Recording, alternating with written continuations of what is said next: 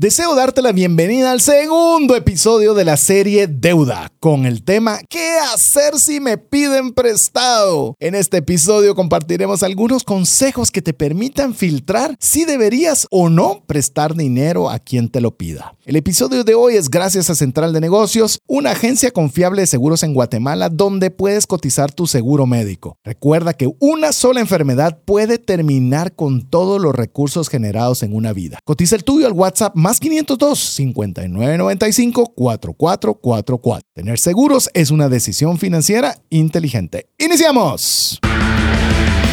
Comienza un espacio donde compartimos conocimientos y herramientas que te ayudarán a tomar decisiones financieras inteligentes. Esto es Trascendencia Financiera.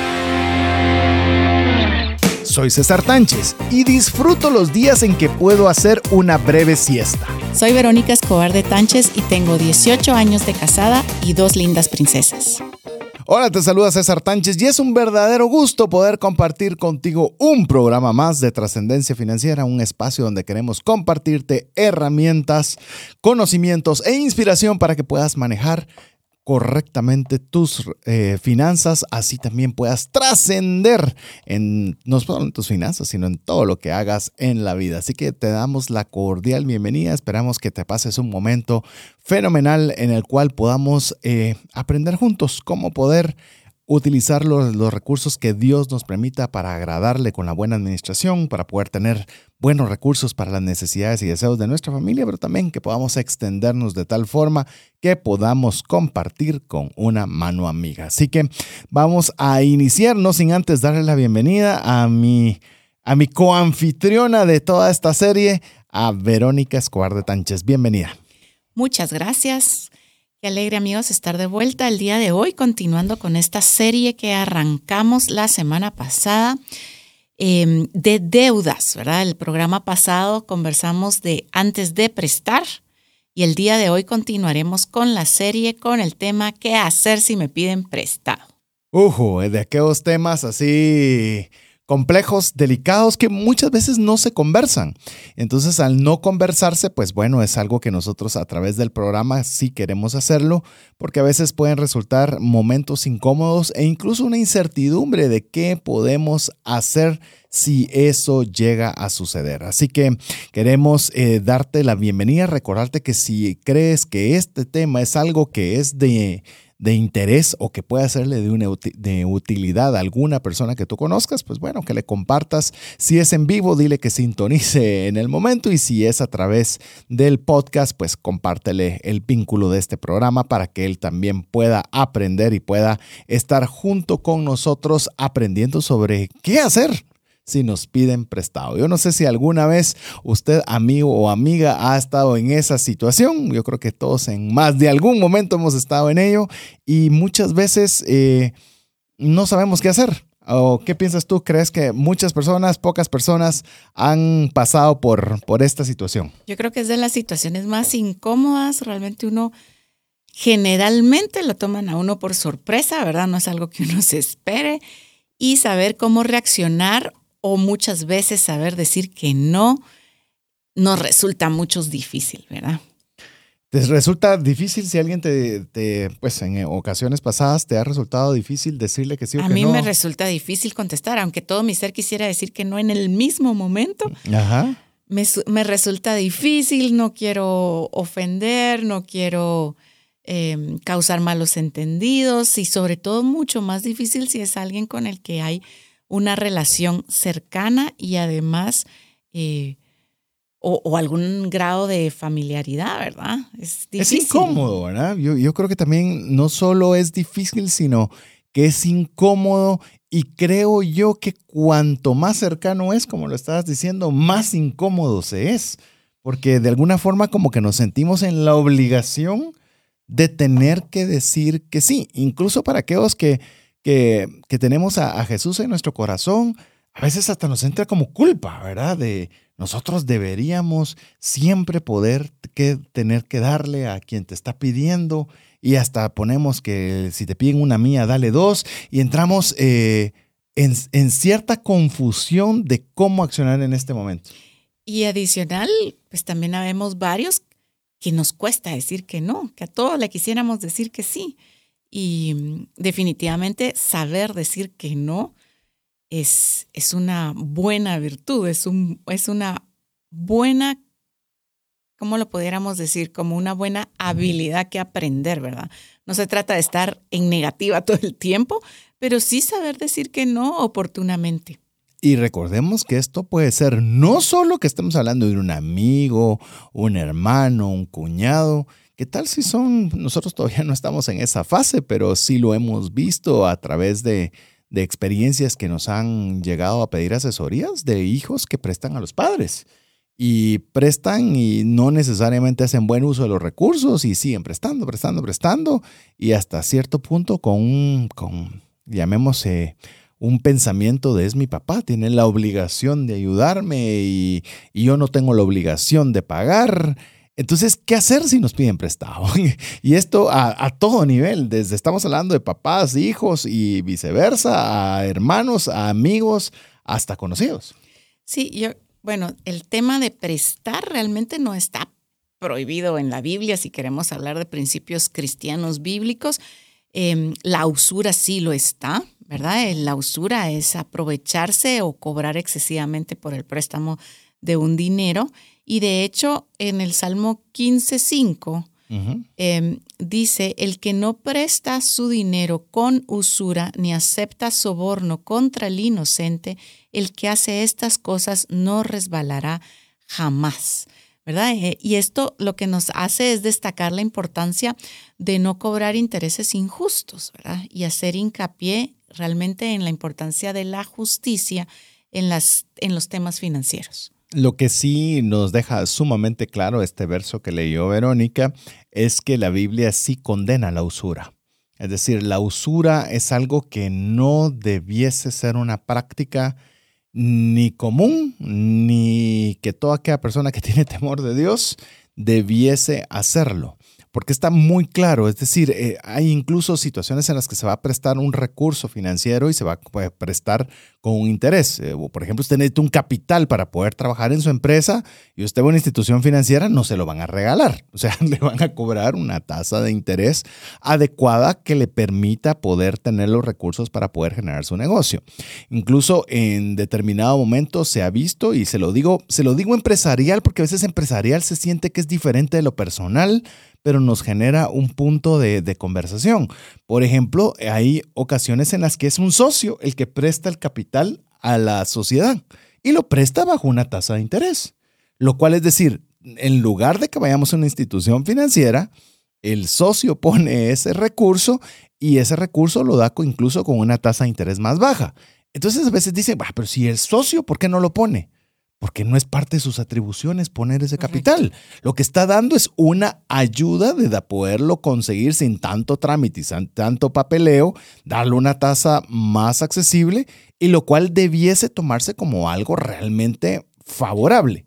Entonces, como un beneficio. Como un beneficio adicional, no como una obligación, porque a veces esa es como que la primera gran línea gris que tenemos que dividir con esto. A veces se siente como que es una obligación. Y digamos, allí el mercado financiero da un parámetro, ¿verdad? De, cuál es el em, porcentaje que, que puede ser viable cobrar, incluso igualar el porcentaje del mercado financiero es viable, ¿verdad? Si está corriendo un riesgo y está facilitando la obtención del, capital. Y estamos hablando que esta persona podría mejor tener sus recursos guardados en, una institución y estar ganando una tasa de interés y lo está retirando con tal de poder colaborar a una causa donde es parte, pero también donde puede tener algún retorno. Entonces, no es malo, es lo que queremos decirle. El, el prestar recursos no es malo. Lo que la Biblia no, no quiere fomentar bajo ningún, eh, de hecho hasta prohibir, es la usura. Entonces tenemos que tener claridad, como lo hemos estado conversando también en el programa anterior, que también pueden haber préstamos que usted presta sin cobrar intereses, pero podrían haber eh, determinado tipo de situaciones en las cuales podría incluir incluso cobrar una tasa de interés, pero siempre y cuando no sea usura. Así es. Y antes de entrar a las recomendaciones para antes de pedir prestado, antes de, perdón, antes de que qué hacer si le piden prestado antes de entrar a las recomendaciones. Em, es importante también resaltar que ser fiador es una forma de prestar dinero, porque al final legalmente em, uno se ve obligado a pagar. Eh, no solo estoy prestando el dinero, sino que además recibo una responsabilidad legal, ¿verdad? Yo creo que es mucho más delicado de lo que muchas veces pensamos.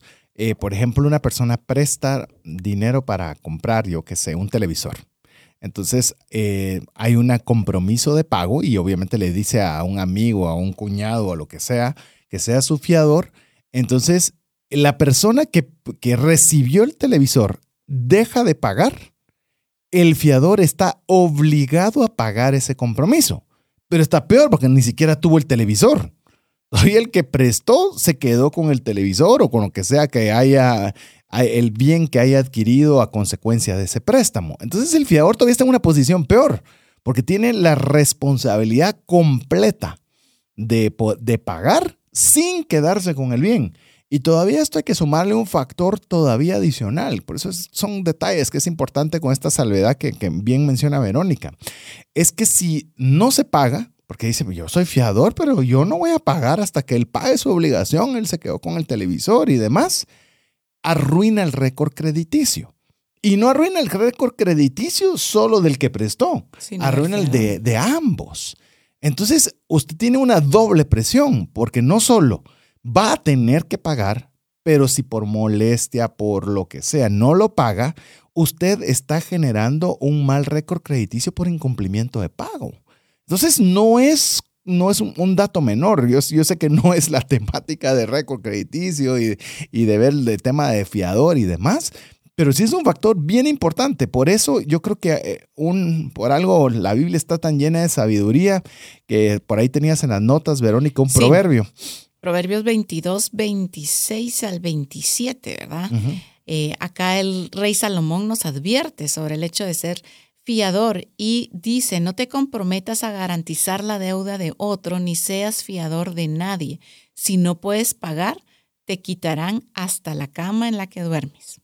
Es decir, que esto no es de, ah, es que ahora las finanzas y la economía moderna, no, esto viene de, de, cientos de miles de años de atrás, donde ya venía el consejo y decir, no te metas a ser fiador. Hay otro proverbio en el que dice, si te piden ser fiador, huye.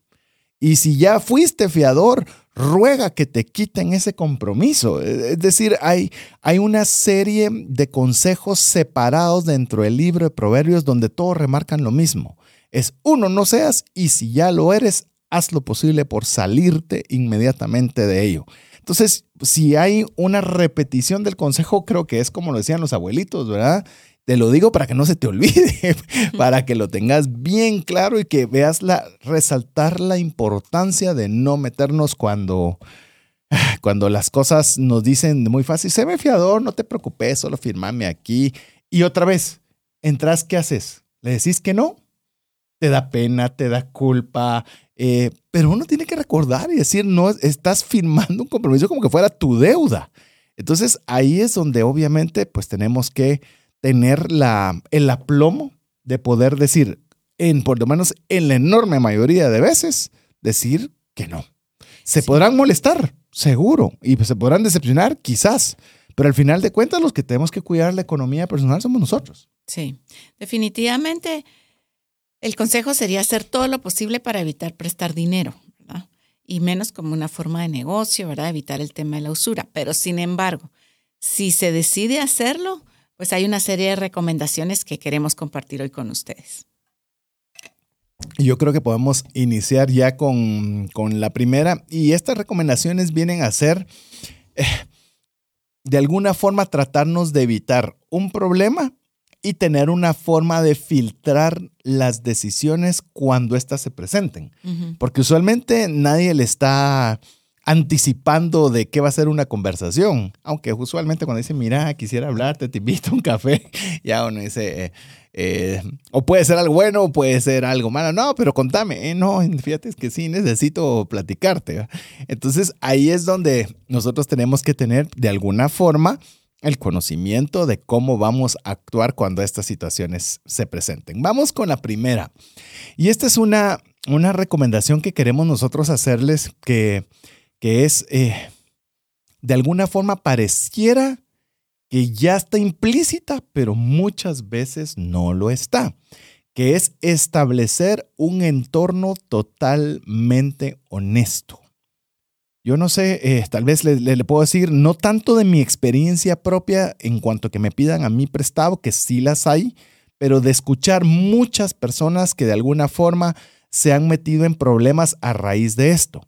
Es que las conversaciones usualmente cuando son de préstamo eh, no son honestas, no te dicen todo lo que hay detrás, por qué lo voy a hacer, cuándo lo voy a necesitar, cómo te lo pagaría, cuál es mi situación, por qué no puedo prestar en, un, en una institución financiera, por qué tengo que recurrir, eh, recurrir a tu persona, sino que básicamente lo que llegas a pedirte dinero. Sí. Quiero que me des mil, ¿me los puedes prestar?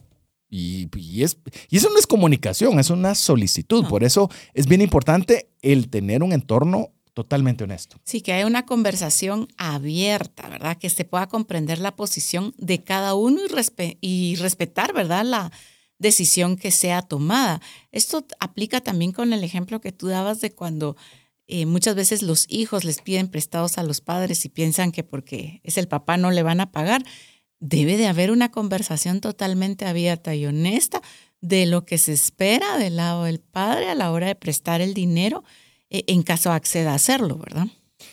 Y, yo creo que eh, otra vez, y, y es un tema bien delicado el que estamos conversando el día de hoy, porque algunas personas dicen, pero es que miren, mi hijo me pidió prestado dinero y se metió a problemas y entonces le di el dinero para que pagara eh, las, las, tarjetas y pagara las deudas y ahora vino, que ahora tiene más compromisos y que hipoteque la casa y que haga, y entre ese sentimiento de, de culpa y de deseo de ayuda y de amor y de...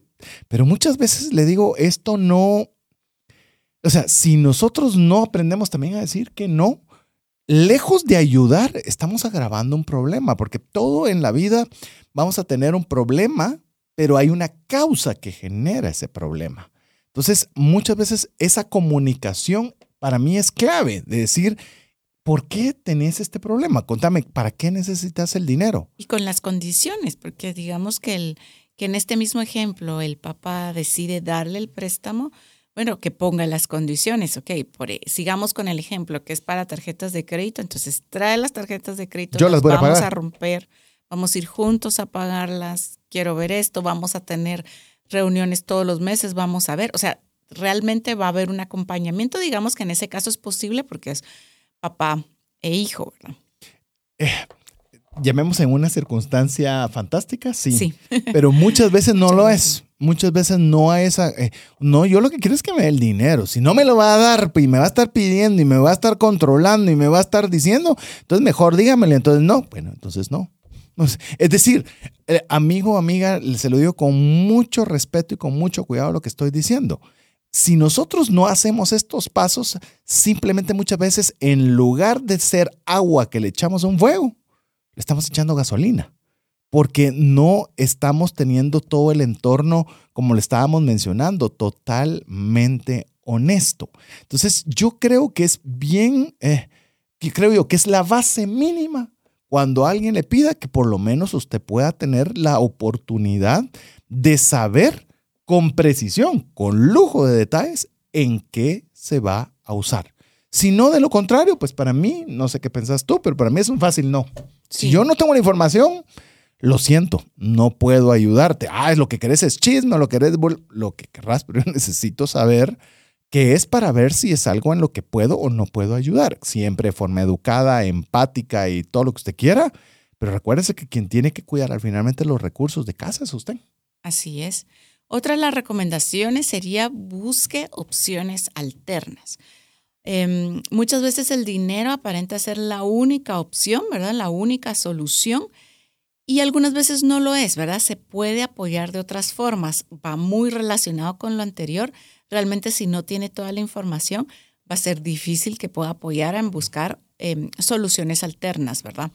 Pero sí es recomendable em, revisarlo despacio, colaborar con ideas, por ejemplo, recomendar buscar ingresos adicionales, ¿verdad? Eh, reducir gastos de alguna forma, hacer algunas ventas de activos. Hay opciones, pero sin información es muy difícil analizarlo. Usualmente lo que la persona que llega con, con la persona es a pedir es dinero. Eh, usualmente no es otra cosa, es dinero. Y tal vez el, el, consejo que nosotros queremos darle ahora es que no se limite a conversar únicamente sobre el dinero. Deben haber otras formas también que puedan considerarse. Le voy a regresar porque todo esto que le sirva como un checklist, ¿verdad? Si la persona está cerrada, que no quiere absolutamente nada y lo único que quiere es dinero, pues bueno, si no está abierta a poder considerar otras alternativas, pues entonces también vale la pena que pueda ser un fácil no. ¿Cómo, cómo, cuando miremos alternativas, déjeme compartirle algunas ideas. Cuando una persona está con muchos problemas financieros, eh, lo más lógico y lo más sencillo de pensar es que se van a solucionar con dinero. Pero quizás usted que no está en ese tipo de problemas puede ver otras soluciones alternas. Le puede decir, mira, ya consideraste en lugar de dinero para esto, podrías mejor ahorrarte esto cambiar de trabajo, cambiar de casa, ver si, y le da alguna idea que quizás, y muchas veces puede serlo, más valioso que el dinero porque el dinero puede ser una solución de un ratito, pero quizás esa, ese punto de vista de usted que no se encuentra en, ese, en esa situación específica le puede dar un consejo que, que quizás es más valioso que el dinero que originalmente le estaba prestando. Sí, así es. Muchas veces estamos ofuscados en medio de una situación y dejamos de ver las opciones que tenemos, ¿verdad? Inclusive te lo voy a mencionar, ¿qué tal si la necesidad es de, es, es de dinero? Y usted tiene una oportunidad laboral, por decir algo. Mira, estoy buscando una persona que me lleve en redes, estoy buscando una persona, sé que sos muy, iba a decir muy pilas, pero eso es muy guatemalteco, eh, eres muy capaz para hacer esta actividad, me gustaría mejor pagarte porque me hagas este servicio o yo sé que en la empresa están buscando a alguien que tenga esos atributos, te gustaría poder ofrecer tus servicios y generar un recurso adicional que te pueda ayudar. Eh, mira, no has considerado eh, esa bicicleta que estás utilizando que tal vez valga la pena poderla vender para que puedas tener un poco más de recursos. Es decir, no limitarnos a solo dinero. A veces puede ser, imagínate, el dinero puede ser prestado una solución inmediata, pero imagínate una capacidad de poderle dar una oportunidad de trabajo.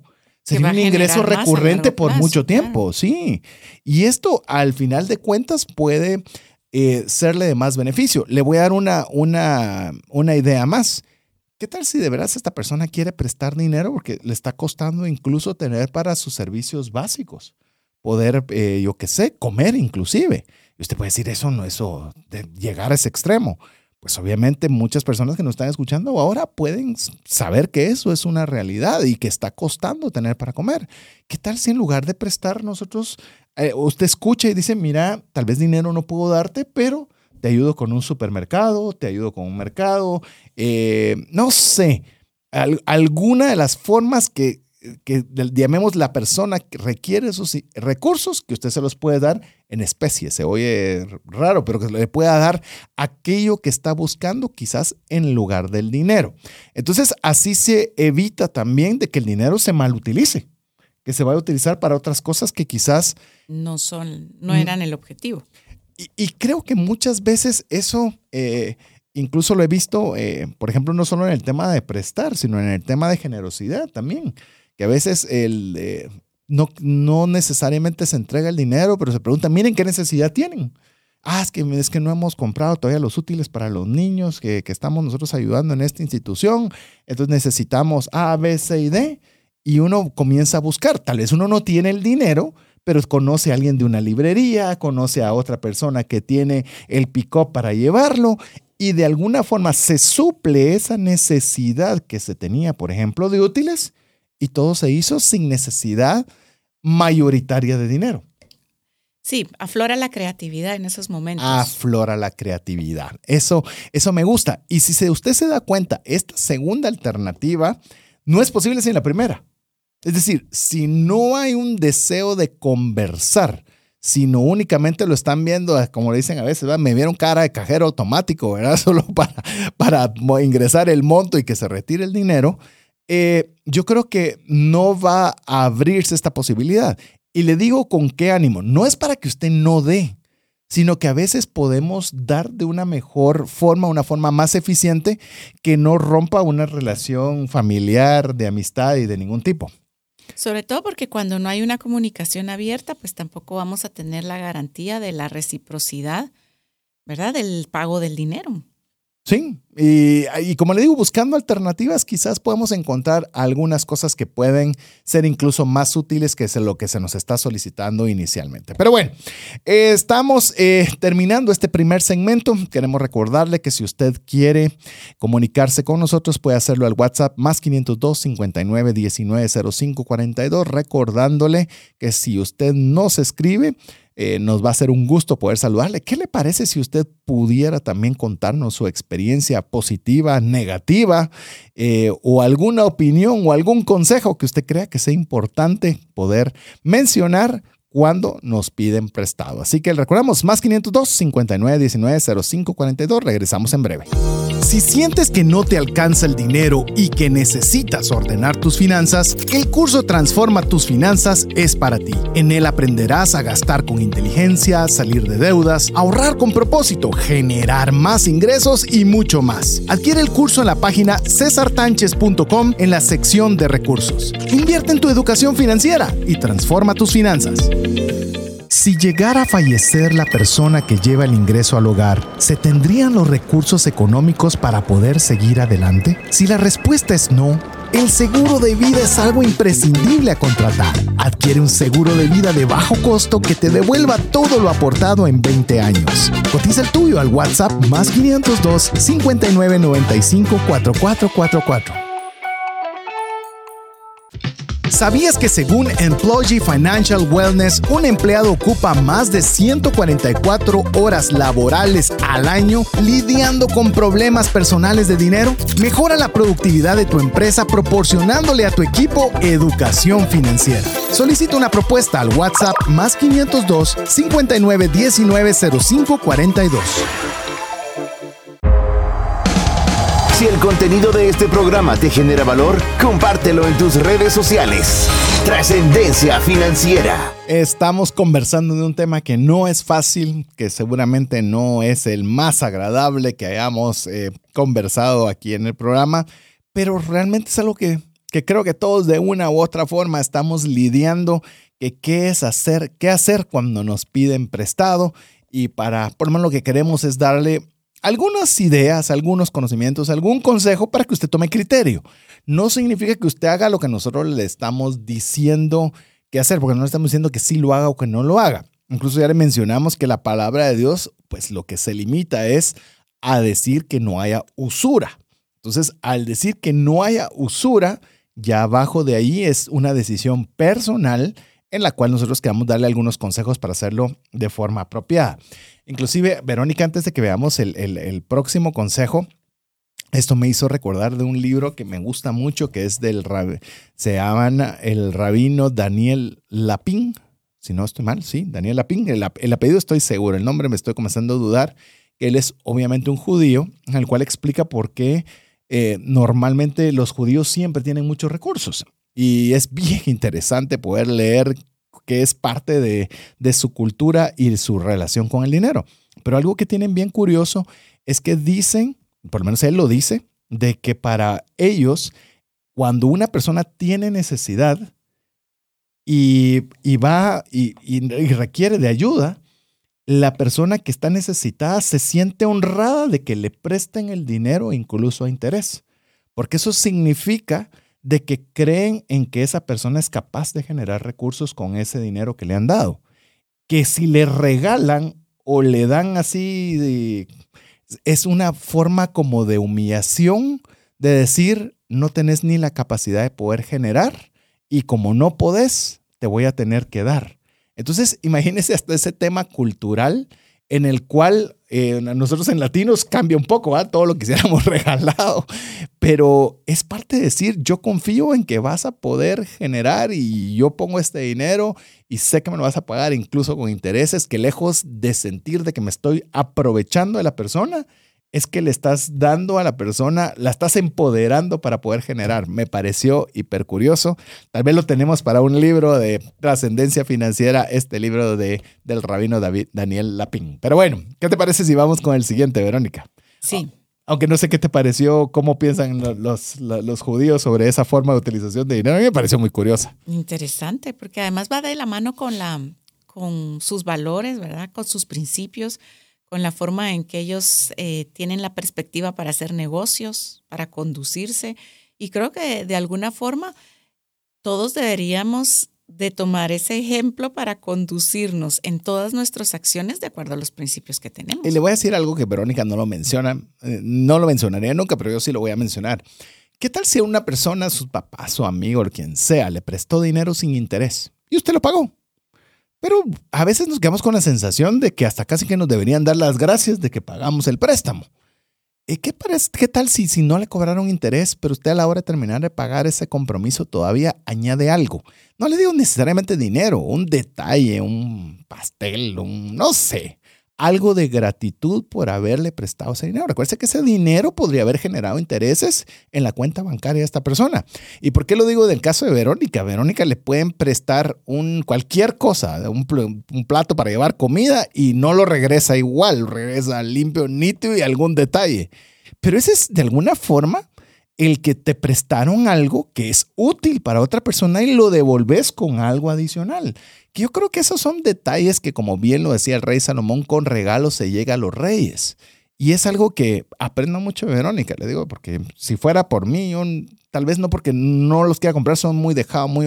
No es algo que le pongo mucha atención, pero es algo que he visto que en el caso de Verónica le abren mucho las puertas, porque ella tiene esa, esa virtud que le digo que gracias a Dios es mi esposa, porque entonces yo salgo beneficiado de, de, de, eso. Pero ¿qué pasa si usted le prestaron y usted también tiene ese detalle de decir, muchas gracias, te agradezco mucho, aquí está y un detallito, una nota, lo que sea, pero que represente de que usted está agradecido de, esa, de, de, ese gesto que tuvieron hacia su persona? Sí, la gratitud siempre va a ser relevante en todos los aspectos de la vida. ¿Te parece si pasamos sí, a la siguiente recomendación?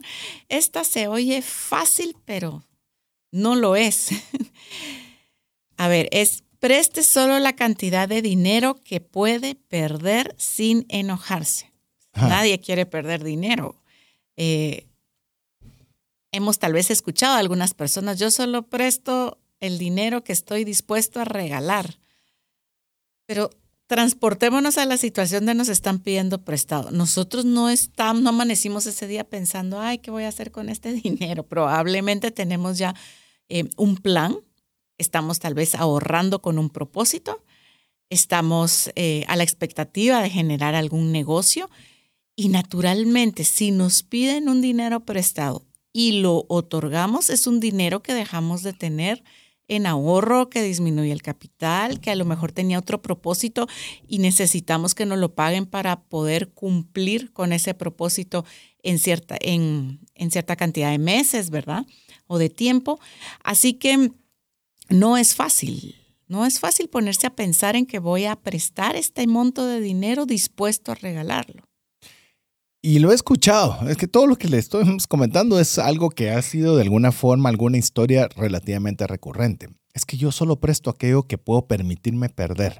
Mire, se oye noble, se oye cristiano, se oye muy humano, pero por eso nosotros el consejo le estamos diciendo, solo preste la cantidad de dinero que puede perder. Oiga bien, esta es la parte clave, sin enojarse sin enojarse. Es que ese, ese, ese realmente, llamemos, es donde la barda realmente está alta.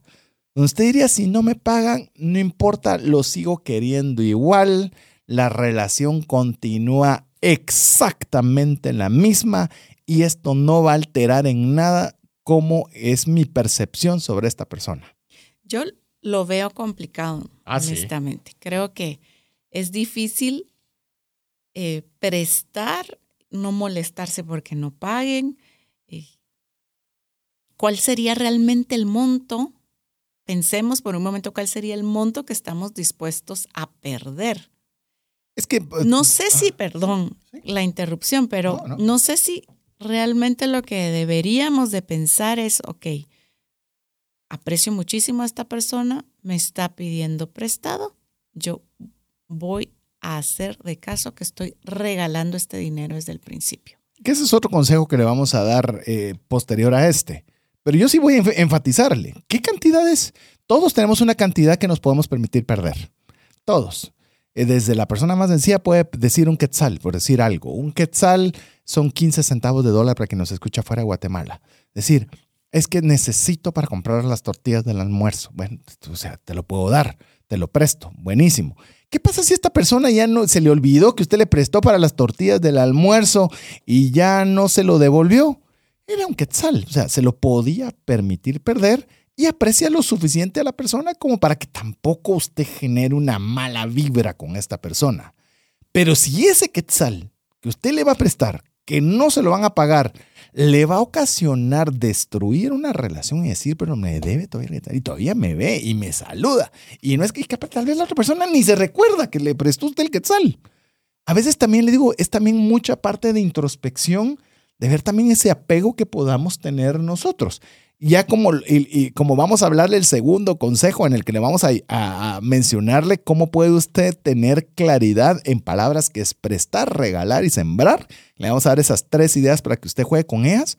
Pero si usted siente que su relación va a verse destruida por ese quetzal que le dio para comprar tortillas, regáleselo. Mira, no te lo presto, te lo regalo. Vos me invitas las tortillas mañana y... Pero hay veces, y yo le digo, yo tiendo a ser un poco así. O sea, para mí yo soy bastante rígido con las palabras que utilizamos. Si alguien me dijo que me lo prestó, yo me quedo con la palabra de que me lo prestó.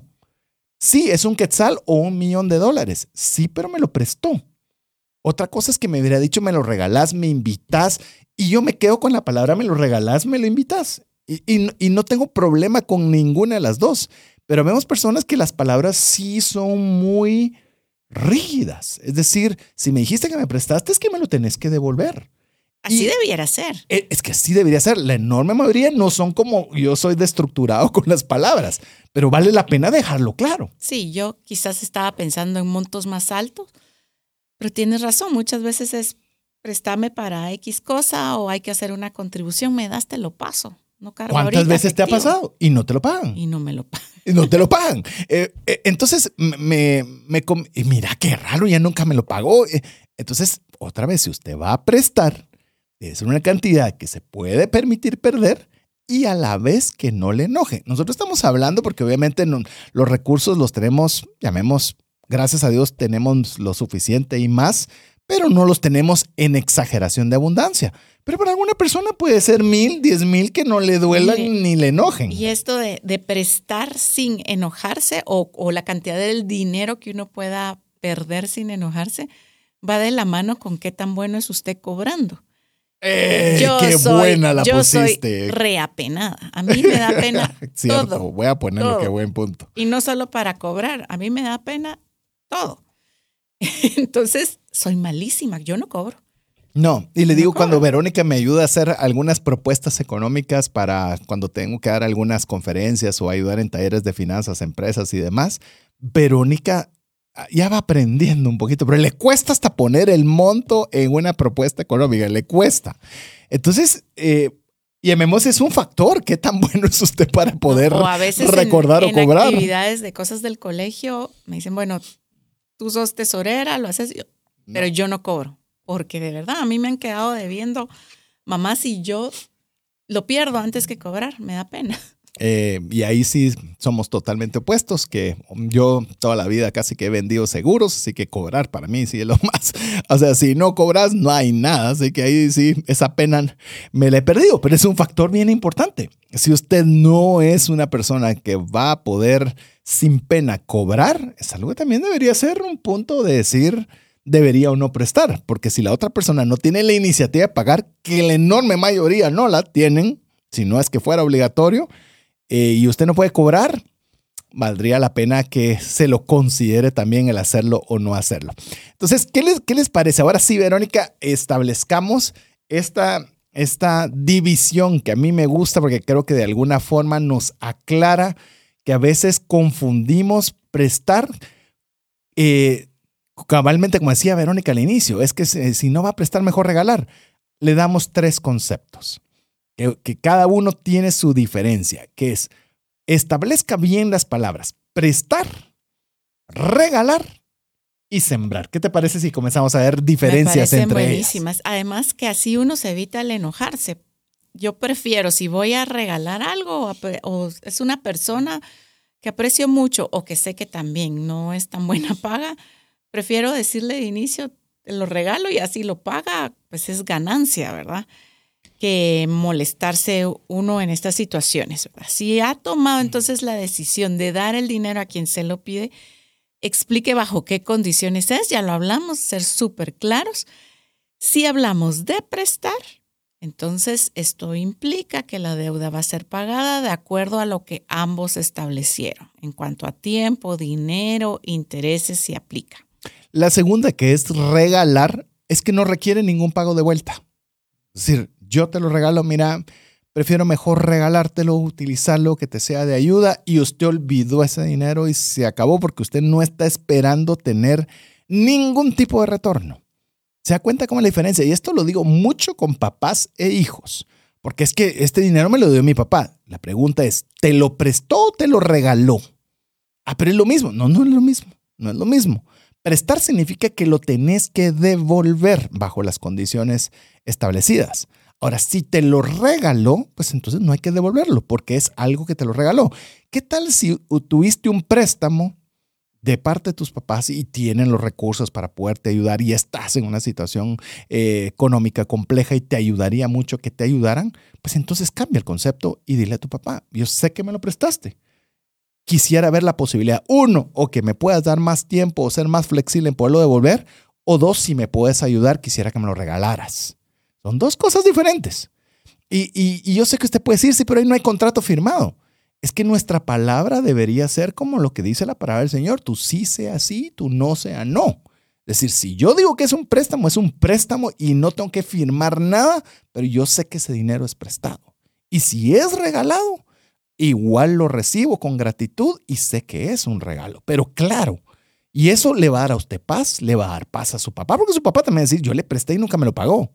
Pero si llegaron con, usted, papá, y le dicen, mira, no puedo, me puedes ayudar, si te es posible que me puedas regalar una parte, todo, y usted lo regala hasta como papá, te quedas, yo se lo regalé, no espero nada de vuelta porque es un regalo. Y esta tercera quiero dejársela a Verónica también la definición, porque esta usualmente no la escucha.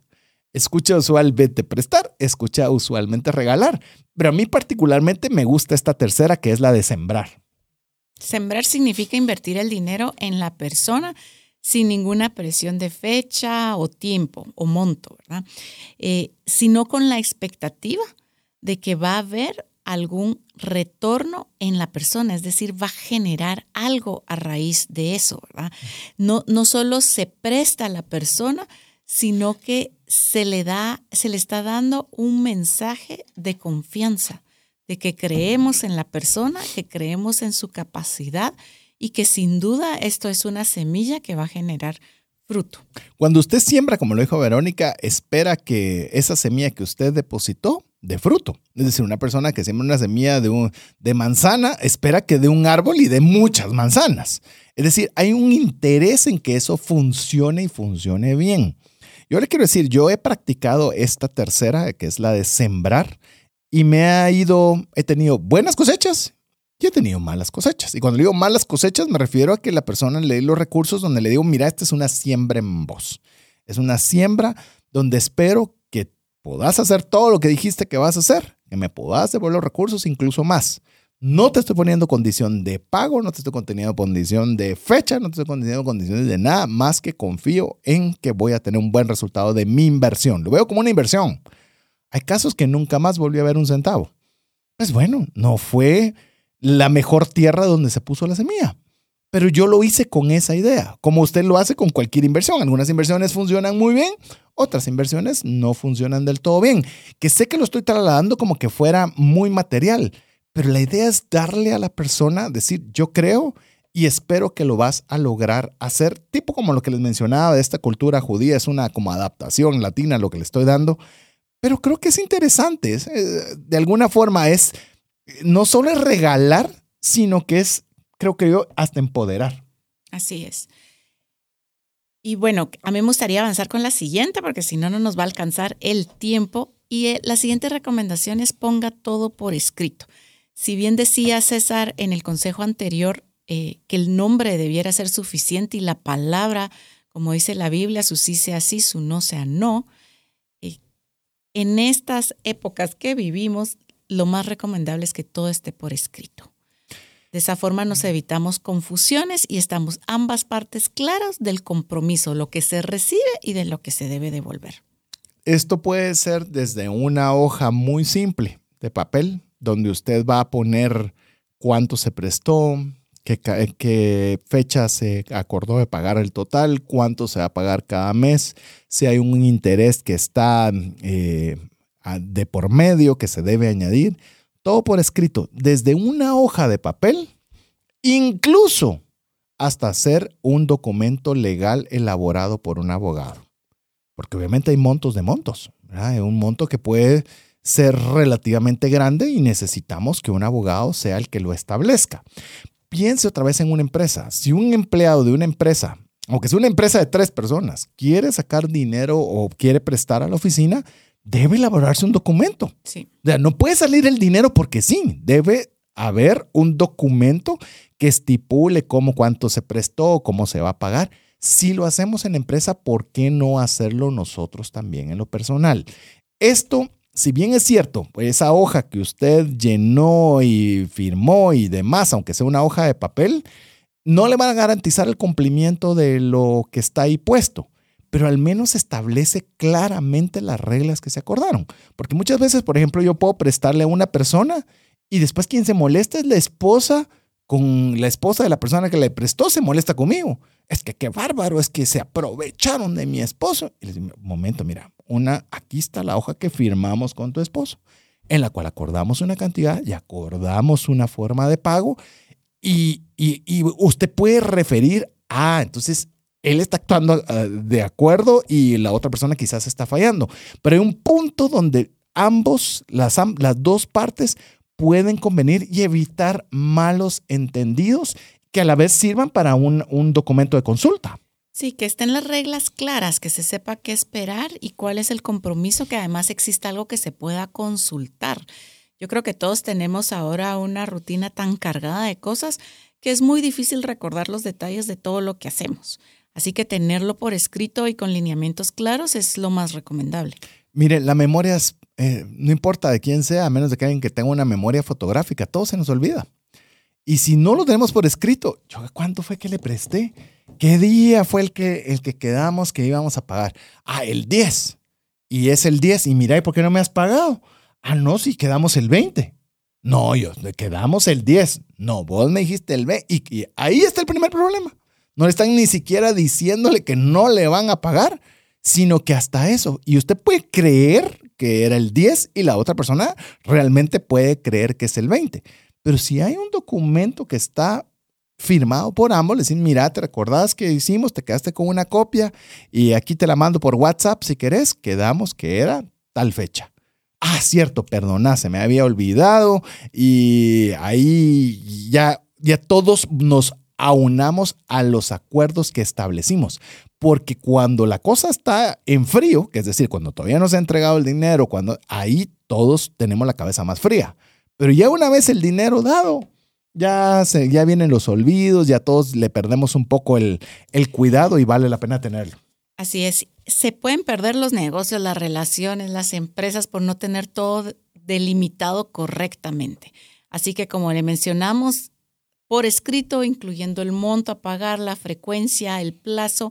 Y de la mano de esto viene el siguiente consejo que Solo voy a mencionar algo ahí, perdona.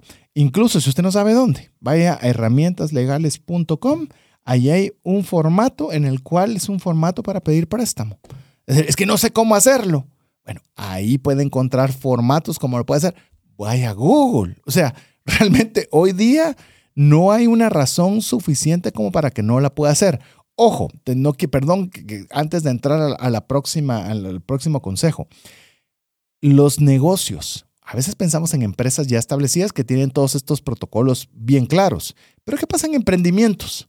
Donde Verónica hace una parte y yo hago otra parte y otro hace otra parte. Y entonces estamos en un giro semiformal en la cual no hay procesos, no hay procedimientos, no hay protocolos y nosotros no comenzamos a documentar todo esto. Después vienen los malos entendidos que no solo afectan la cantidad de dinero, sino comienzan a destruir, ah, no, si ahora se está aprovechando de mí, como ya vio, y, y comenzamos a destruir cosas más grandes por no tener las cosas claramente puestas por escrito. Así que ahora sí, perdona, pero valía la pena, porque en Guatemala, ah, eh, para quienes escuchan fuera, Guatemala es un país muy emprendedor. Es decir, eh, rápidamente están viendo cómo hacer negocio y todo, y no necesariamente son empresas a gran escala. Entonces, este tipo de consejos son bien importantes para poder eh, aplicar cuando son también emprendimientos. No sé si nos va a dar chance de... Sí, nos da. Muy importante y relacionado a eso es que va muy relacionado es el establecer un plan de pago. Y es que nosotros mencionamos en el consejo anterior el monto, la frecuencia, cuánto se va a pagar, el plazo. Al tener un plan de pago, si el préstamo es a largo plazo, em, esto va a permitir ordenarlo. Y no solo eso, sino que también que sea algo que está acordado previamente y que es más manejable para la empresa que adquirido, para la persona, perdón, que ha adquirido el compromiso de pago con nosotros. En cuanto a establecer el plan de pago, y esto viene otra vez al principio con el que iniciamos de ver una comunicación abierta, porque supóngase que usted hace un acuerdo de un pago y va a decir, me va a pagar mil mensuales, mil, póngale la divisa que usted quiera. ¿Será que lo va a poder pagar? ¿O dijo, está bien solo para que me dé el dinero lo antes posible y ya después veo dónde consigo los mil? La pregunta es, ¿es algo que es factible? Y, y vale la pena la pregunta. Mil es algo que puedes pagar sin problema. Por lo menos, sí sé que a todos nos cuesta el dinero, pero es algo que podrías pagar sin comprometer tu comida, tu techo, tu transporte. Puedes hacerlo. Y tal vez ya confrontándolo, la verdad estaría bien apretado mi presupuesto. ¿Qué te parece si mejor en lugar de mil son 700 o son 500 y se va a pagar por más plazo? ¿Cómo te quedaría esa opción? Ah, me quedaría mucho mejor porque porque entonces usted también que está prestando se está garantizando que la persona tiene la capacidad de pagarle. Pero si va a estar muy apretado, ¿qué cree que va a pasar ante la primera incertidumbre? No le va a pagar. ¿Por qué? Porque llamemos el plan de pagos también no está apropiado para la capacidad de pago de la persona. Pero bueno, me lo tiró Verónica para que no pudiera profundizar mucho más, sino que podamos hacer una pausa y que usted pueda escribirnos, recuérdese, más 502 59 19 05 42, donde le animamos a que usted nos comparta alguna experiencia positiva o negativa que ha tenido cuando le hayan pedido prestado o algún consejo que usted también quisiera compartir para poderlo tener en cuenta en este tema tan complejo como lo es qué hacer si me piden prestado. Recordamos, más 502 59 19 05 42. Regresamos en breve. Una sola enfermedad puede acabar o destruir considerablemente el patrimonio que te ha tomado una vida construir. No permitas que eso suceda y contrata un seguro de salud que te permita tener acceso a los mejores hospitales del mundo y con cero deducible en hospitalizaciones en Guatemala. Solicita una cotización al WhatsApp 5995 4444. Si sientes que no te alcanza el dinero y que necesitas ordenar tus finanzas, el curso Transforma tus finanzas es para ti. En él aprenderás a gastar con inteligencia, salir de deudas, ahorrar con propósito, generar más ingresos y mucho más. Adquiere el curso en la página cesartanches.com en la sección de recursos. Invierte en tu educación financiera y transforma tus finanzas. ¿Deseas aprender a invertir en criptomonedas y no sabes por dónde iniciar? El curso Realizando tu primera inversión en criptomonedas te guiará desde cero hasta realizar tu primera inversión. No necesitas experiencia o conocimiento previo. Adquiere el curso en herramientasprácticas.com e ingresa el código Bitcoin Economics para poder obtener 5 dólares de descuento. Apliquemos juntos el APC de trascendencia financiera. ¿Qué significa APC? Aprender, practicar y compartir. Queremos agradecer cada uno de los mensajes que usted nos envía. Recordamos más 502 59 19 05 42. Ahí es donde usted puede compartirnos en una experiencia positiva o negativa cuando alguna persona le haya pedido prestado. Eh, no solo tal vez compartirnos también la historia positiva o negativa, sino también si usted cree que hay un consejo que vale la pena eh, considerar cuando estas situaciones se, den, pues bueno, bienvenido. Así que estamos recordándole, vamos, eh, le voy a decir brevemente los que hemos compartido hasta este momento, establecer un entorno totalmente honesto, buscar opciones alternas, prestar solo la cantidad de dinero que puede perder sin enojarse, establecer claramente las palabras prestar, regalar y sembrar, poner todo por escrito y establecer un plan de pago. Así que esas son las que llevamos hasta el momento y vamos a, a pasar de una sola vez con el siguiente consejo. Este es duro, este es difícil, este no es sencillo, pero al final de cuentas es un consejo válido. Ya le voy a explicar por qué es que al menos en mi persona, le puedo sugerir que lo haga. Es considere pedir garantías. Adicional a poner por escrito las condiciones del préstamo, también puede solicitar una garantía que respalde la devolución de su dinero, o al menos una parte.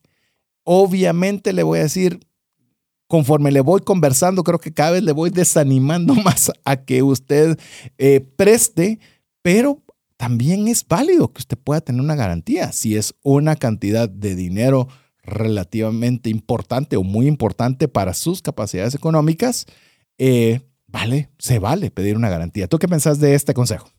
Sí, creo que es complicado, pero definitivamente sería lo mejor. Si pudiéramos tener una garantía, naturalmente facilitaría la decisión de otorgar el préstamo. ¿Qué pasa si viene la persona y dice se quiere aprovechar de mí pidiéndome una garantía? Y yo le puedo decir, una enorme cantidad de las personas que lo puedan pensar, pueden pensar que lo que quieren inicialmente es no pagar. Si usted va a pagar, no tendría problema en dar una garantía.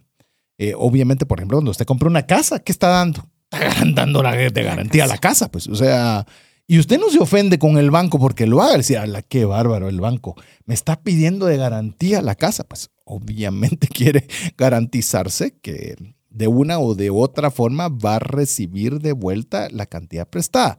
Entonces, yo no le estoy diciendo que, eh, que, dentro de esto, que es una práctica común lamentablemente con prestamistas, es que te dicen te presto el dinero, pero tienes que endosar los papeles de tu casa. Entonces, yo no le estoy diciendo eso. Pero quizás hay algo que usted puede decir, mira, esto te puedo, bueno, o incluso proactivamente la persona que esté prestando, decirle, mira, te puedo dejar, yo qué sé, en garantía esto y cuando ya lo hayas pagado me lo puedes devolver y como lo va a dejar anotado. No es de que el otro se le olvidó que le dejó eso en garantía, sino que está anotado, está por escrito, obviamente mejor. Yo me recuerdo, y le voy a contar brevemente una historia de mi, de mi abuelito. Mi abuelito eh, quería construir, eh, antes, o por lo menos fue la historia de mis abuelos, no compraban las viviendas ya construidas. Normalmente compraban terrenos y construían sobre los terrenos. Hoy día miramos edificios construidos y todo, ya solo uno compra la parte que quiere, pero normalmente en esos tiempos era comprar tierra y luego tierra con esfuerzo levantarlo. Y mi abuelito quería construir su casa, pero no le alcanzaban los recursos. Y al no alcanzarle los recursos, fue con su, eh, un, su buen amigo y le dijo, mira, necesito estos recursos y me los podrías prestar. Yo tengo una propiedad en tal lugar que no le voy a mencionar el nombre porque me puede doler ver lo que mi abuelito tenía eh, como propiedad en su momento. Y te doy esto como una garantía para que estés tranquilo de que lo que me vas a prestar eh, hay un respaldo. Pues le prestó los recursos Y, mi abuelito tuvo inconvenientes de, de, poderlo seguir pagándolo o devolviéndolo. Y le habló a esta persona, le digo, mira, estoy teniendo problemas para conseguir todos los recursos que debo pagarte, pero te puedo dejar la propiedad si te interesara. ¿verdad? Si te interesa, te la puedes quedar. Y si no, pues dame un poco más de tiempo y te voy a pagar lo que necesito. La persona le interesó muchísimo la otra propiedad eh, realmente con los años ese, terreno valió un montón de más, pero mi abuelito estaba tranquilo porque había logrado lo que él quería, que era construir su casa a expensas, exacto, cumpliendo a expensas de una propiedad y quedar con un mal nombre. Entonces, yo creo que el, el considerar no solo pedir, sino ofrecer garantías, creo que puede ser mucho más transparente y quizás más expedito el poder o no tomar la decisión de pedir prestado. Definitivamente sí, así es. No tome decisiones sin hablarlo con su cónyuge. Esa la quería decir tú. ¿ah? Dale, esa es tuya. Bueno, la necesidad puede ser muy válida, pero yo creo que para cualquier decisión importante se tiene todo el derecho de pensarlo, de no tener que contestar inmediatamente, sobre todo cuando son montos muy grandes. De pronto, si es un monto bajo o algo del momento, como, como mencionamos en el ejemplo de prestarle para el almuerzo o para la gasolina, bueno, esas son cosas que usted puede decidir en el momento. Pero si es un monto grande, que va a salir probablemente de sus ahorros, de algo que hayan hecho en conjunto en familia o que ya tengan planificado, em, es válido y es importante que lo consulte antes con su cónyuge y que ambos estén de acuerdo al final de cuentas, esta es una decisión que puede traer consecuencias que puede afectar a ambos.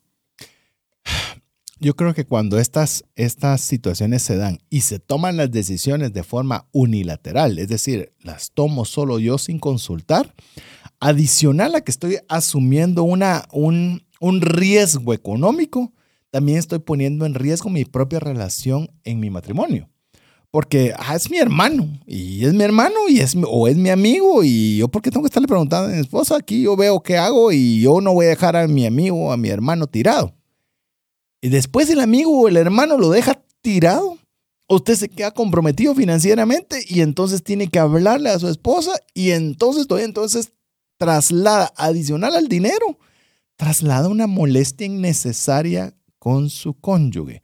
Y, la, y, y otra vez, las intenciones pueden ser nobles. Es que, ¿cómo voy a dejar a mi hermano? ¿Cómo voy a dejar a mi amigo? Sí, es noble. Pero por no noble, nosotros no podemos ser imprudentes o poco diligentes. Entonces, yo sí le animo a que todo tipo de decisiones que sean, como ya decía Verónica, una cantidad importante. No es el ejemplo que puse de le va a prestar el quetzal para las tortillas. No, es, eso definitivamente no. Pero si es una cantidad que, que si, pónganse a pensar, si yo tuviera que decirle a Verónica que presté esta cantidad de dinero, ¿ella no le afectaría? No. Ah, ok. ¿Sí le afectaría esta? Sí. Entonces hay que conversarlo. Hay que conversarlo y decir, mira, está sucediendo esto, me están pidiendo mi papá, mis hermanos, mis cuñados, mis primos, mi amigo del alma, eh, yo qué sé, quién sea, me está pidiendo esta cantidad prestada. ¿Qué pensás al respecto? Lo hablamos en, los, en el programa de matrimonio y finanzas que, hicimos hace algunas semanas y ya no son dos, son uno, son un solo equipo y las decisiones financieras se tienen que consultar y cuando son montos grandes se debe estar de acuerdo. Consenso total. Consenso total. Y si no, pues véalo como una ventaja, ya no va a decir, mira, no te lo puedo prestar, sino ella no quiere que, se lo, que te lo preste. Es más, por eso tenga doble firma en las transacciones, así que al tener doble, doble firma en las transacciones, si no va con su ok, no hay transacción. De que hasta una buena salida es. Lo tenés, lo tenés bien claro. Eh, sí, mire, cuando digo consenso total, solo no quiero dejar la palabra como una palabra que se oiga o una frase que se diga bonita. Consenso total es, si uno de los dos está en desacuerdo, es no. Así de fácil. Mire, pues simplifique su vida. Si los dos están de acuerdo con algo, se hace. Si no está alguno de los dos, no está, es que no, porque es que no, no lo haga. No pierda la paz financiera por, tonteras. Le digo de verdad, muchas veces nosotros comprometemos nuestra paz financiera con, con decisiones nobles. Es que otra vez voy a regresar. No es con mala intención, es con el ánimo de ayudar, es con el ánimo de todo, pero nos ponemos en una situación financiera compleja. Consenso total es nuestra recomendación. Aunque todo aparente que va a estar bien, si uno de los dos en casa no está de acuerdo, mejor decir que no. ¿Te parece? Vamos con la siguiente. Sí. No solucione todo el problema. Creo que lo hablamos al inicio eh, cuando mencionábamos la importancia de tener una comunicación abierta y es conocer todos los detalles. Y muchas veces al poder conocer todos los detalles vamos a estar en la capacidad de decir, ok, creo que lo sabio y lo prudente es proceder de esta forma y no solucionar todo porque lo mencionaba César al inicio, eh, podemos llegar a cortar también Em, el ánimo, el ímpetu, el interés de la otra persona de esforzarse, de buscar soluciones, de poner un poco más de su parte y lo decíamos también al inicio, no todas las soluciones tienen que ver con dinero. se lo quiero poner con un ejemplo para que, para que usted pueda, es un ejemplo, eh, llamemos no común, pero lo que quiero es marcar el punto. Supongamos que empezó la temporada de lluvia o va por iniciar la temporada de lluvia y, eh, una persona sabe que tiene problemas de que se filtra el agua y no tiene para impermeabilizar. No tiene, suponiendo que impermeabilizar cueste 100 dólares. Estoy diciendo cualquier número, no me voy a decir eso jamás va a costar. No, solo estoy diciendo un número por ponerlo como un ejemplo. Entonces va con su hermano, va con su amigo, va con su cuñado, con usted quiera, y le dice: Mira, eh, no tengo y necesito solucionar este problema.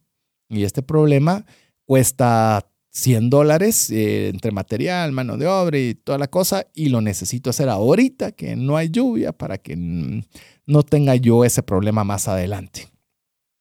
Entonces, usted luego que platicó con su esposa, luego que le transparentaron todas sus de todo, lo puso por escrito, todo, usted dice, mira, buenísimo, cuesta 100, yo te puedo prestar 75 o te puedo prestar 80. Ese es un consejo que siempre se lo voy a dar. No lo de todo, sino de una parte. La mayor parte, si usted quiere. Mire, ¿qué haría la persona que recibe 80 y necesita 100? Se va a volver ingeniosa.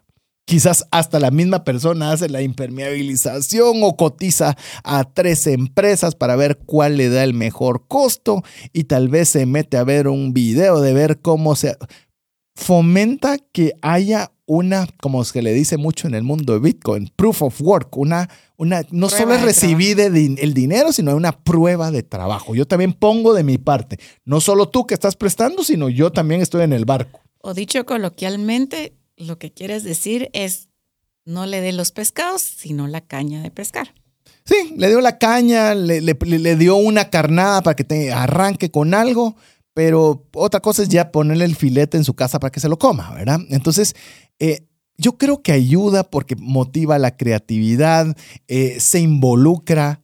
Hay una frase que la mencionamos también mucho en el programa, hay skin on the game, o sea, tenemos puesto nosotros también intereses en ello y eso va a hacer que todos le saquemos más provecho a cada uno de los recursos que, que nosotros estamos involucrando. Vamos con la siguiente.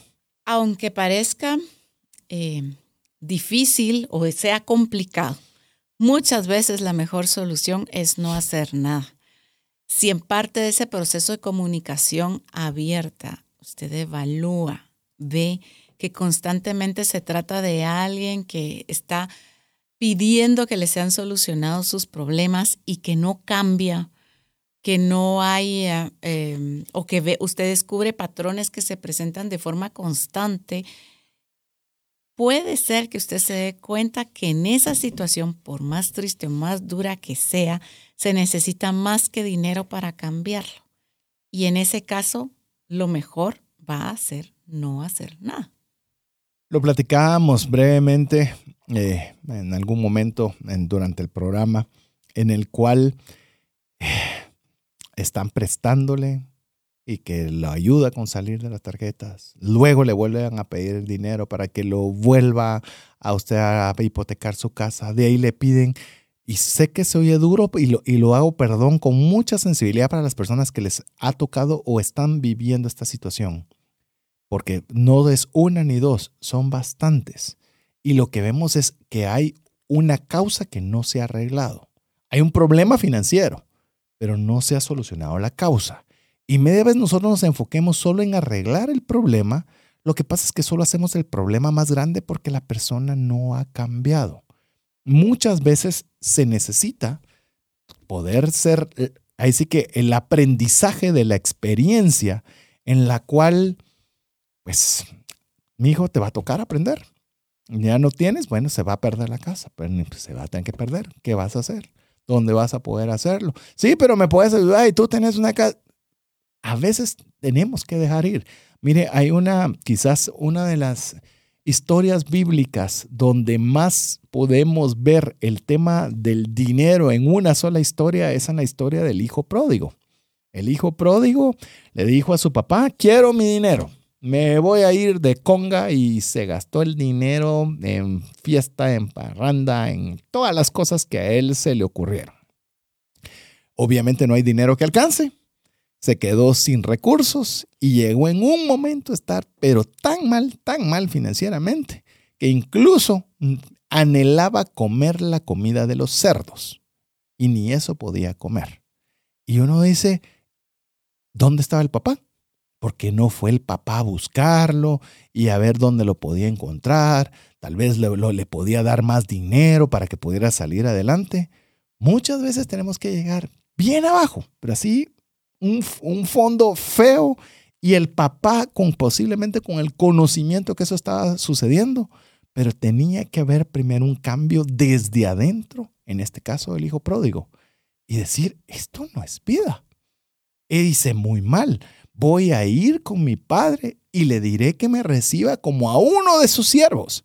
No le dijo, yo voy a llegar a mi casa y sigo siendo el hijo y me tienen la obligación que atender y servir porque yo soy el hijo. No, llegó un momento de, que la experiencia fue tan dura que ocasionó un cambio. Y hay veces que nosotros mismos no permitimos ese cambio. Es como cuando un niño está comenzando a caminar y, y, nosotros no queremos que se caiga, por supuesto, pero le damos ese margen de que dé sus pasitos. Y si se cae, se levanta. Pero si usted no lo dejara nunca, no le soltara jamás la mano, el niño no va a caminar jamás, porque no estamos permitiendo que aprenda de esas situaciones molestas a dar sus pasos. Entonces, en el caso específico del, hijo pródigo, fue necesario que él se diera cuenta lo mal que había hecho, de tener la humildad de poder regresar a su padre pidiendo ser como un siervo, algo que su padre le dijo al contrario, tú sos mi hijo y le celebró y le hizo, porque ya había un cambio. Y sé que como lo dijo Verónica, quizás de todo lo que hemos conversado, esto, puede ser lo más duro que estoy mencionándole a usted. Me gustaría comentarles una experiencia que yo tuve. Eh, de alguna forma es relacionado, aunque no, no era tanto un préstamo de dinero, pero cuando yo salí del colegio, yo quería estudiar en una universidad. Mi papá en ese momento me dijo, te amo con todo mi corazón, pero yo no he pagado la universidad de ninguno de tus hermanos, no voy a pagar tu universidad. Y lo rogué, mi mamá intervino, todo el mundo y mi papá fue muy drástico, no, lo mismo que le he dado a tus hermanos te voy a dar a ti. Y bueno, tuve que trabajar y tuve que entrar a otra universidad porque la universidad que yo quería no me permitía trabajar y estudiar al mismo tiempo. Años después mi papá enfermó, no, y no muchos, un par de años después mi papá enfermó. Eh, fue una situación difícil emocional y económicamente después de un tiempo él falleció. Y yo en ese momento me vi y dije, uno, ustedes saben, une los puntos viendo hacia atrás. Sí. Y yo en ese momento dije, sí, mi papá, no hubiera sido drástico. Y yo sé que él me amaba como ama a mis hermanos, amaba a mis hermanos, y que debe haber sido difícil para él decir que no, estoy segurísima. Pero si él no hubiera dicho que no, años después hubiera tenido un problema no solo emocional, sino económico serio, porque estaría a me, hubiera estado a, mitad de una carrera sin poderla costear. En ese momento yo estaba en una buena empresa con un buen trabajo, trabajando y estudiando y pagando mis estudios. Entonces, yo siempre lo veo y digo, ala, yo soy mamá ahora y sé lo difícil que es negarle algo a un hijo.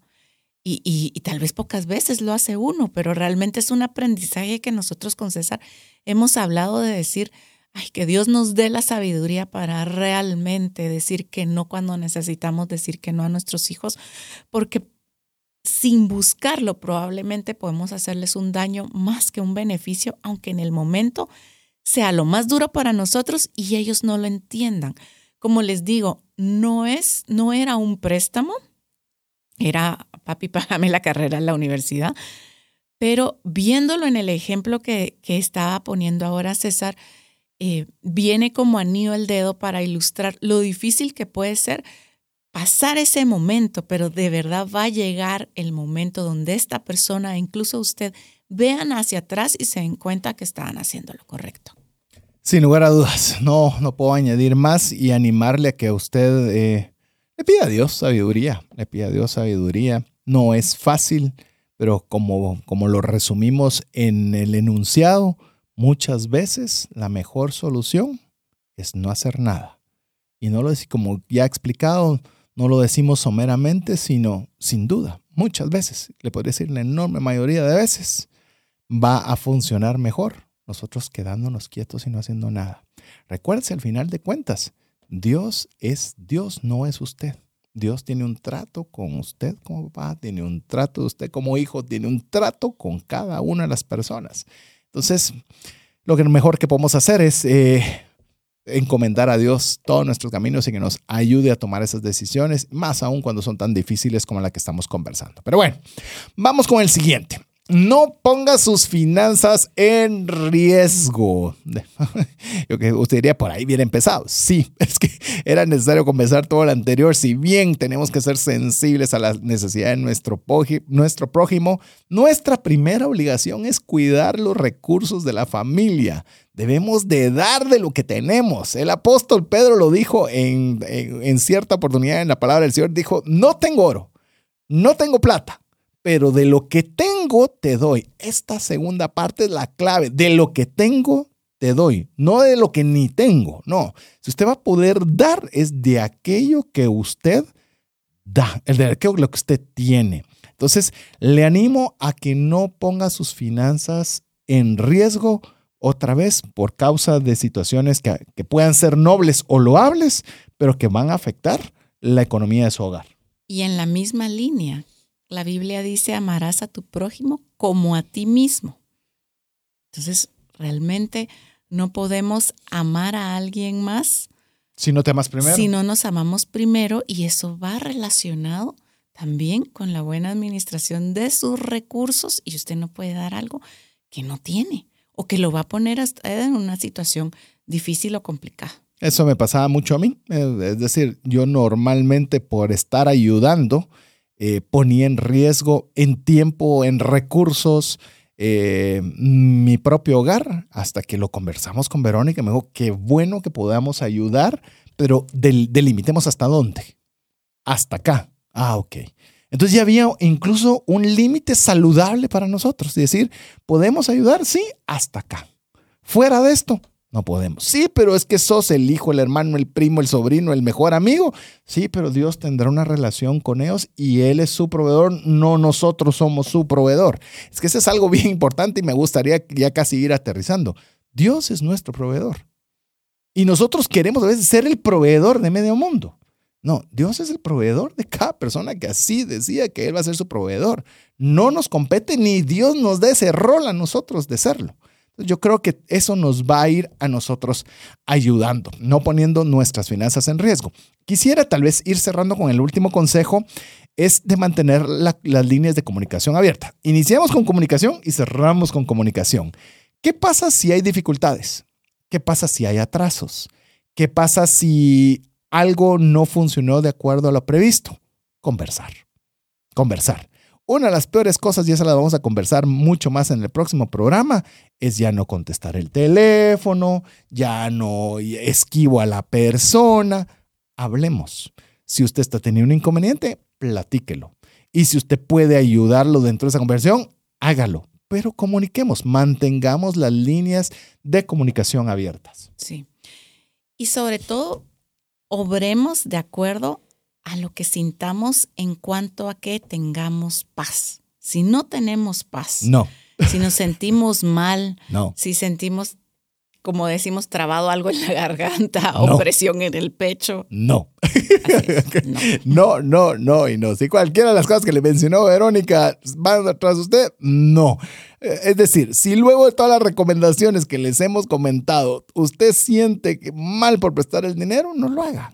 Pídale a Dios que le prospere para poder regalar o poder sembrar en la vida de los demás. Por eso le decimos en trascendencia financiera para que usted tenga más que sobreabundante para poder ayudar a una mano amiga. Es mejor que usted regale y que siembre que tenerse en la obligación de prestar y tener estos inconvenientes. Pero bueno, llegamos al final del programa, un programa que espero que le haya, ayudado. Sé que este no va a ser del que va usted a, a sentirse súper exageradamente motivado, pero sí por lo menos generado el criterio de qué hacer en el momento que le puedan pedir prestado. Llegamos al final, Verónica. Muchísimas gracias por su tiempo, por su audiencia y nos vemos la próxima semana para continuar con esta serie de deudas. Es correcto, vamos a conversar el próximo programa. Oiga bien el título que vamos a tener, errores al buscar salir de deudas. Bueno, son aquellos errores que podríamos evitar de ser eficientes al momento de salir de deudas. Pero mientras eso suceda, queremos agradecerle en nombre de Verónica Escobar de Tánchez, Jeff en los controles, su servidor César Tánchez, en espera que el programa haya sido de ayuda y bendición. Si usted cree que esto vale la pena para alguna persona escuchar, pues envíele usted el programa, búsquenlo en su plataforma favorita de podcast y usted será un motor de bendición para otra persona. Esperamos contar con usted la próxima semana, si así Dios lo permite, mientras eso sucede. Que Dios le bendiga. Si el contenido de este programa te genera valor, compártelo en tus redes sociales. Trascendencia financiera. Esta es una producción de iRadios Guatemala Centroamérica.